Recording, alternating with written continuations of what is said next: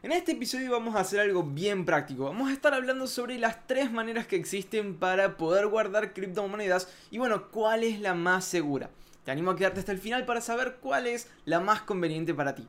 Hola a todos y bienvenidos a un nuevo episodio de Cripto Emprendedores. Bueno, el día de hoy eh, estamos, en, estamos en un día rojo, un día con descuentos porque bueno, después de, del anuncio este de guerra entre Rusia y Ucrania, estamos, bueno, con un mercado, mercado de descuentos, ¿no? Eh, si vamos al top 100, bueno, yo, yo hice hace dos días, eh, hace un día en realidad, un video en el cual mostraba el top 100 del CoinMarketCap. Si estás en Spotify, bueno, quiero animarte a verlo en YouTube. Allí estaba todo el CoinMarketCap rojo. lo único que subían eran stablecoins, que bueno, obviamente tenían un cambio en una milésima y, luego quedaban como en verde. Pero en realidad eh, estamos en un mercado que, eh, bueno, temporalmente está, está a la baja por, por, bueno, todo lo que es el sentimiento general cuando hay una guerra, todo el mundo busca liquidez. Sobre eso eh, voy a hacer un episodio breve hablando sobre lo que dice el CEO de FTX y todo, que creo que trae una reflexión bien interesante, pero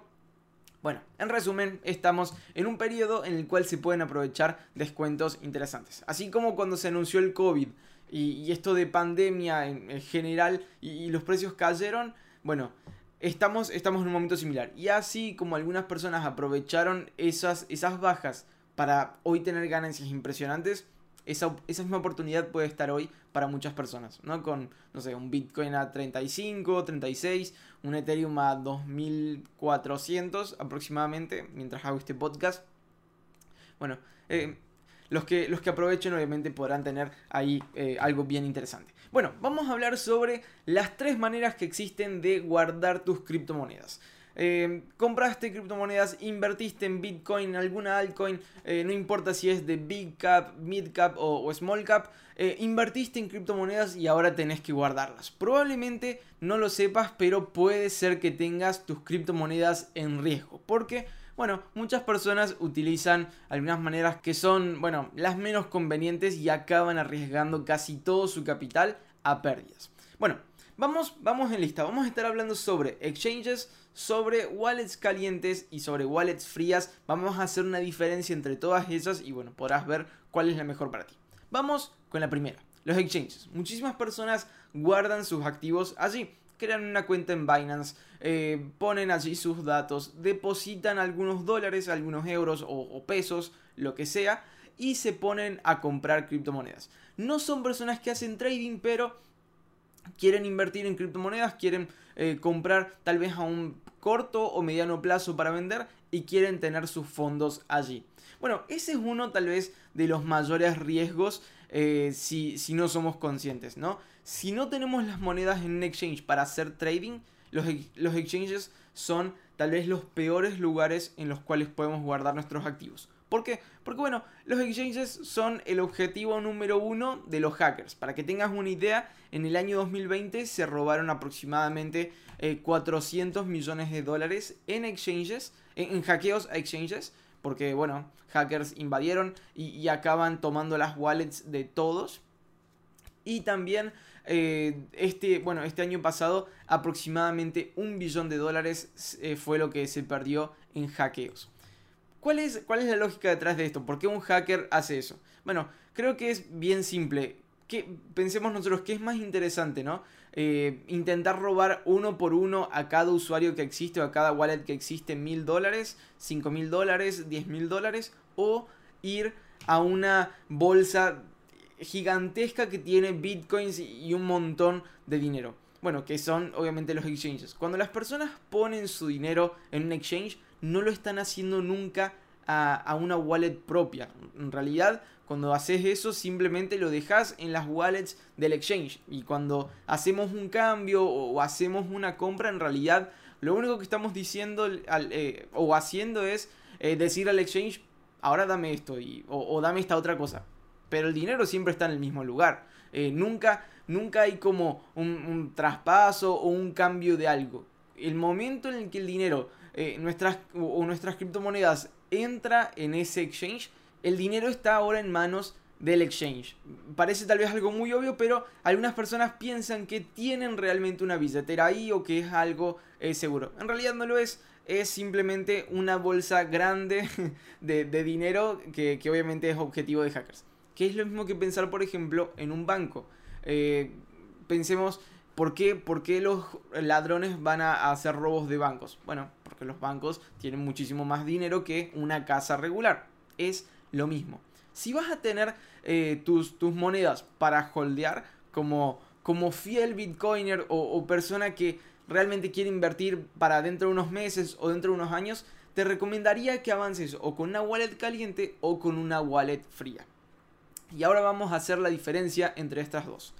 Wallets calientes y, wallets frías eh, tienen que ver con, bueno, la diferencia de la llave de, tu dirección y el dispositivo en el que esté almacenada. Bien, y esto tiene que ver con el acceso online u offline hay que entender qué es una wallet. Una wallet es básicamente una, una llave para entrar a la, blockchain. Bien, es, básicamente eso, es la posibilidad de entrar a la blockchain y ver monedas que están allí.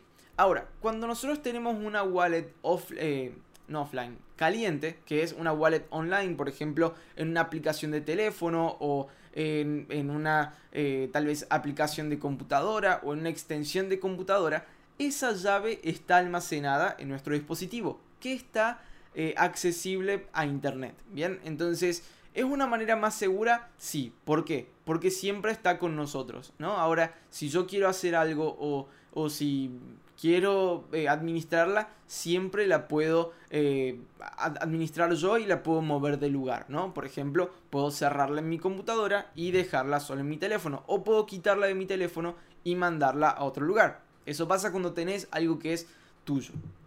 Ahora, el gran riesgo que tienen las wallets calientes, que las diferencian de las wallets frías, es que tienen su propia llave almacenada en la computadora. Eso quiere decir que si un hacker entra o, bueno, sí, si, si, un hacker entra o, sufres un ciberataque, ellos pueden tomar esa wallet, pueden entrar allí y bueno, hacer una transacción y sacar las monedas. ¿Son más seguras que los exchanges? Sí, porque generalmente eh, son menos los intentos de, hackeo o ataque que tenés. Y por ejemplo, si tenés también un, un anti-malware o un antivirus, bueno, obviamente las probabilidades son mucho menores de perder. Realmente son mucho más seguros que los exchanges porque corren, eh, corren mucho menos riesgo, están mucho menos a la vista eh, como comparado con los exchanges.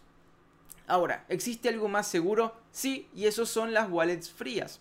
¿Cuál es la diferencia? Bueno, es que en vez de estar eh, como, como caliente, bien accesible a todo lo que es internet, están alejadas, congeladas. Y siempre suele ser en, dispositivos físicos que están diseñados para eso. Como por ejemplo las wallets Ledger o las wallets Trezor. Que básicamente son como, bueno, son como eh, pendrives que tienen allí una, una wallet. Entonces se pueden conectar a internet cuando nosotros, bueno, queremos eh, hacer un traspaso o administrar algo dentro, pero siempre se pueden desconectar y estar almacenadas en algún lugar. Pueden estar escondidas en, no sé, algún cuarto o, en, alguna, alguna habitación, en algún lugar que tú quieras.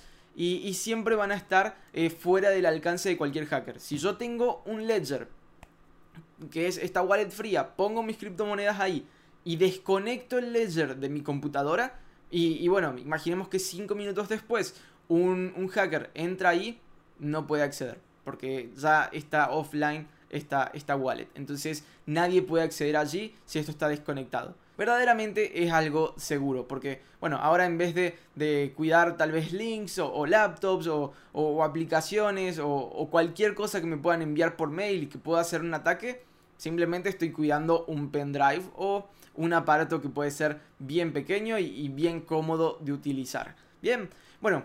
Cuando tenemos que pensar en, qué, alternativa de estas eh, tenemos que utilizar, hay que reflexionar sobre qué es lo que nosotros queremos hacer con nuestras criptomonedas. Si nosotros queremos hacer trading, bueno, hay que ir a los exchanges. ¿Corremos un riesgo? Sí. Ahora, eh, también hay, que entender un poco eh, cuál, es, el tamaño de ese riesgo, ¿no? Si ponemos nuestros fondos en Binance, tal vez tienen menos riesgo que si los ponemos en otro exchange, tal vez como Bitmart o no sé. Muchos exchanges que hoy existen y, que también pueden haber sido robados, ¿no? Eh, hay algunos exchanges que, por ejemplo, lo que hacen es reembolsar el dinero. Binance hace, creo que dos años, perdió 40 millones de dólares en un ataque y eh, reembolsó esos 40 millones de dólares a sus clientes. Bien, eh, tal vez exchanges que son más pequeños y, con menos, menos trayectoria, si pierden dinero tal vez no pueden reembolsar eso. Bien, y bueno, eh, también hay que pensar que son empresas con muchísima tecnología de, de, ciberdefensa, ¿no? Cada vez, mientras más grandes son, más seguras son. Aunque, bueno, siguen con ese riesgo allí. Ahora, si querés tener criptomonedas para holdear y, hacer trading tal vez una vez cada tres meses o cada bastante tiempo, bueno, tal vez lo más recomendable es tener tanto o una wallet caliente o una wallet fría. Lo más seguro, wallet fría. Suelen costar entre 100 a 200, tal vez 300 dólares como máximo, no sé, con, envíos y cosas así. Pero eh, realmente es algo que, bueno, no cuesta mucho, pero sí cuesta dinero. Las, las wallets calientes, bueno, son seguras si sos precavido con tus dispositivos. Si no abrís links eh, inseguros o raros, si no abrís eh, tal vez mails, eh, links de mails que pueden ser sospechosos o, tal vez que pueden ser de, scammers.